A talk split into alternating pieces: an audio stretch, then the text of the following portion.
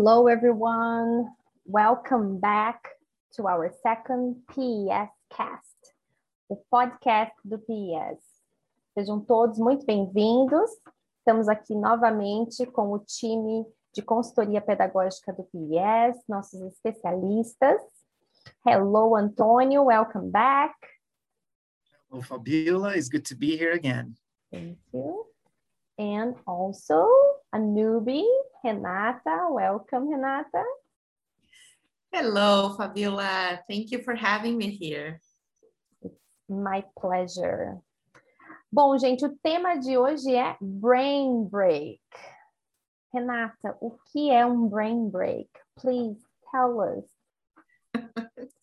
claro, vamos lá. Bom, então quando nós estamos criando aí um lesson planning ou revisando o trabalho dos alunos, nós costumamos fazer uma pausa, não é mesmo? É, paramos para um cafezinho, ouvir uma música favorita, e do mesmo jeito que nós fazemos essas pausas, os nossos alunos precisam dessas interrupções cerebrais, que nós chamamos de brain breaks. E essa necessidade de, de fazer essa pequena pausa, ela se torna ainda mais evidente por conta do ensino remoto, onde nós passamos longas horas na frente das telas. Então, os brain breaks, eles se referem a pausas rápidas e estruturadas, usando movimentos físicos, exercícios de atenção plena ou atividades sensoriais que podem ser utilizadas por professores em sala de aula. E o objetivo é sempre melhorar o foco e a atenção dos alunos. Ah, essas atividades também são ótimas para usar sempre que os alunos estão inquietos e com dificuldades para prestar atenção na aula. A maioria delas leva apenas alguns minutos e você pode voltar à aula com os alunos prontos para se concentrarem na lição. Muito bem. Conta um pouquinho, pra, um pouquinho mais para nós dessa importância do brain break. Sim. Bom, as pesquisas mostram que dar às crianças brain breaks uh, ou pausas cerebrais frequentes redefinem o seu nível de energia, melhorando sua capacidade de concentração, retendo mais informação e permanecendo mais tempo na tarefa. Então, esses momentos normalmente fazem os alunos se movimentarem e permitem que o sangue e o oxigênio fluam melhor para o cérebro permitindo aos alunos uma pequena reconfiguração durante o dia e aumentam a energia e o relaxamento. Muito bem, então meu cafezinho da tarde nada mais é do que um brain break, não é mesmo? Exatamente. Eu faço Com aquela certeza. pausa depois de longas horas que dá a impressão que eu não estou mais conseguindo produzir, eu tenho que sair daquilo um pouco. Muito bem. O, Antônio, conta um pouquinho para nós, então, quais estratégias os professores podem utilizar é, tanto no ensino remoto quanto no presencial? Isso, tem estratégias super fáceis que podem ser adaptadas para os dois modos e que proporcionam essa pausa construtiva que é necessária durante as aulas, né? Até então, porque, uma ideia que... até porque, né, Antônio, desculpa te interromper, mas a gente não tem cafezinho para os alunos, né? Então a gente tem que usar uma outra estratégia. Então lá vai uma aí para substituir o cafezinho. Uma ideia que é super simples e funciona super bem é trabalhar com desenhos. Então, veja, seja você pedindo para seus alunos pequenininhos desenharem os animais da fazenda, ou alunos adolescentes um aluno descreve para os colegas uma cena mais complexa e os colegas então vão desenhar e reinterpretar essa cena de acordo com as suas imaginações.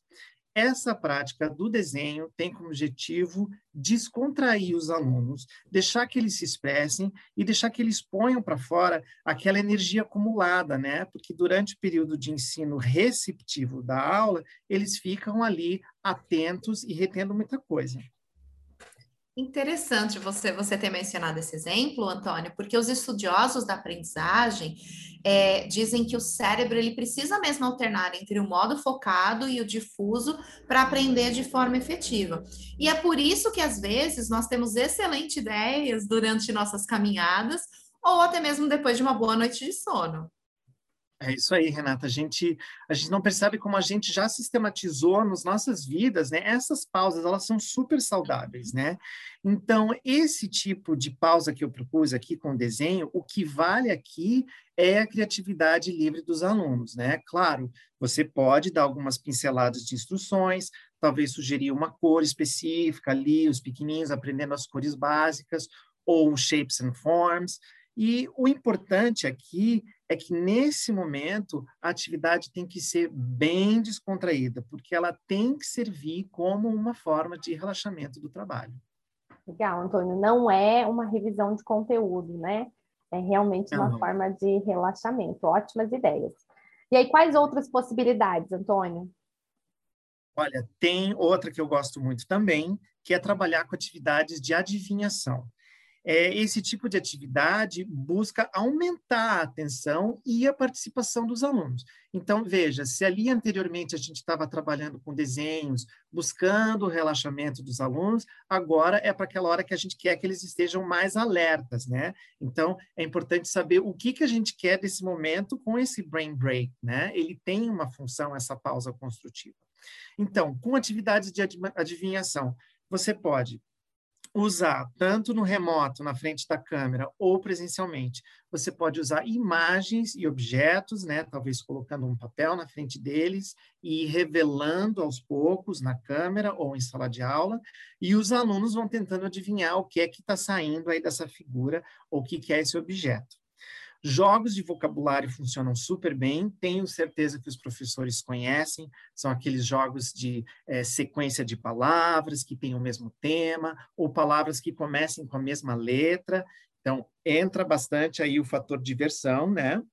Ou então coisas muito simples mesmo, como tentar adivinhar o que aquele aluno da turma, aquele aluno específico comeu no café da manhã ou qual é a série de TV favorita da teacher.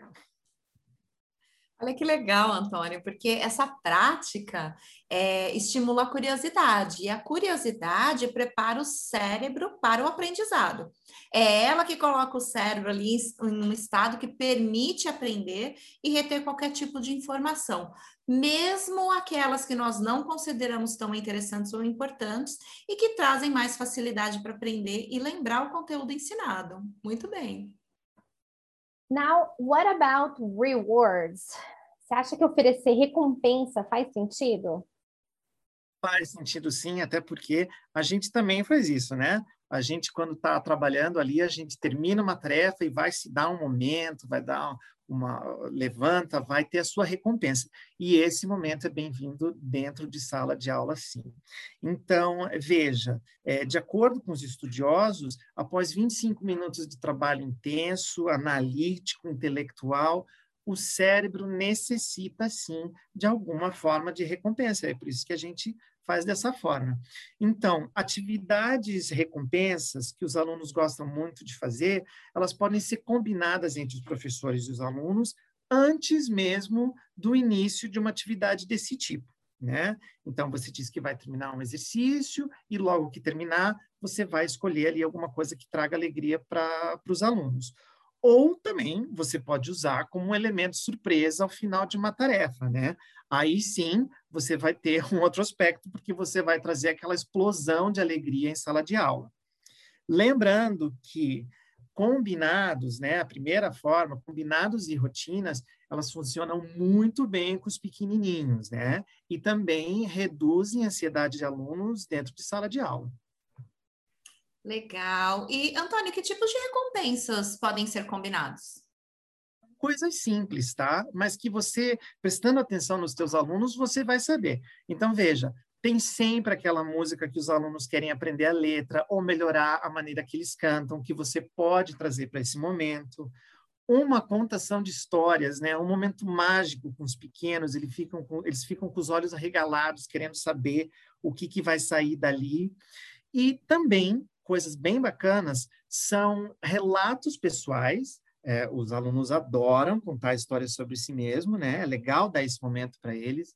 Quem aí não tem alguém que goste de, um aluno que goste de ter esse momento, né? E também aquela horinha de você dar o espaço para o aluno é, mostrar um talento pessoal que ele tenha. De repente, ele sabe tocar um instrumento musical, ou sabe fazer uma dancinha do TikTok que ele quer ensinar para os outros alunos, tudo isso integra o que esse momento tão importante da tua sala de aula, né?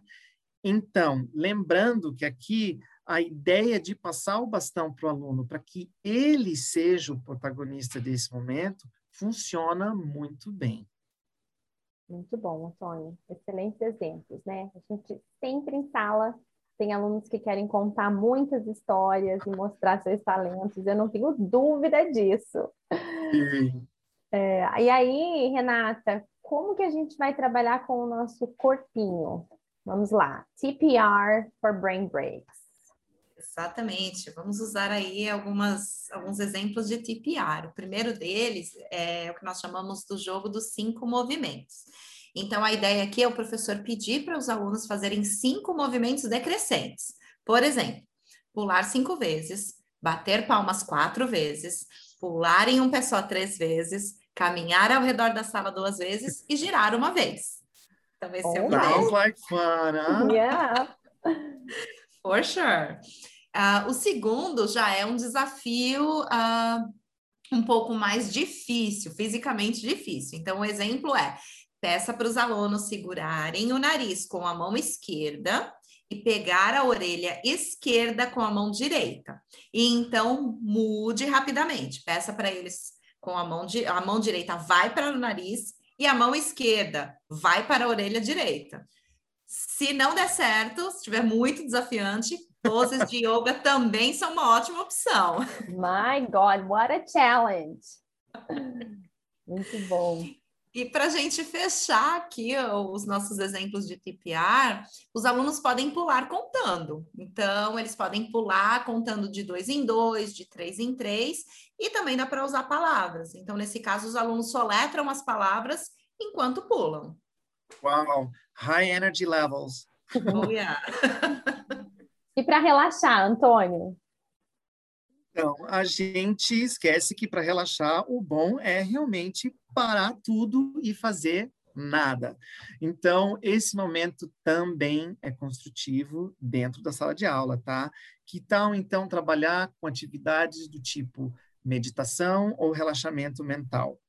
Esse é um momento que os alunos também precisam, eles precisam desse quiet time, né?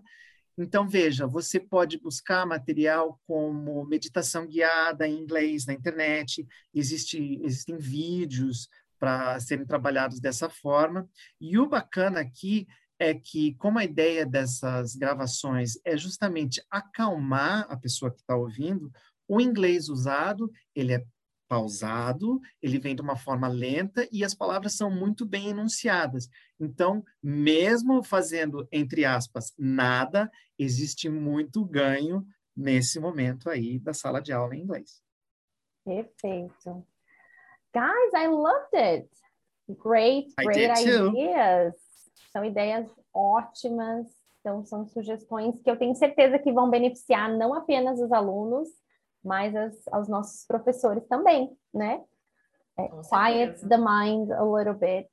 Então, thank you so much, guys, for being here. My thank pleasure. You. E queríamos muito que vocês utilizassem o link aqui para responder a nossa pesquisa, saber o que vocês acharam, quais são os temas que vocês querem ouvir nos nossos próximos podcasts. So please share with us, okay? Thank you guys. Bye. Bye. Bye.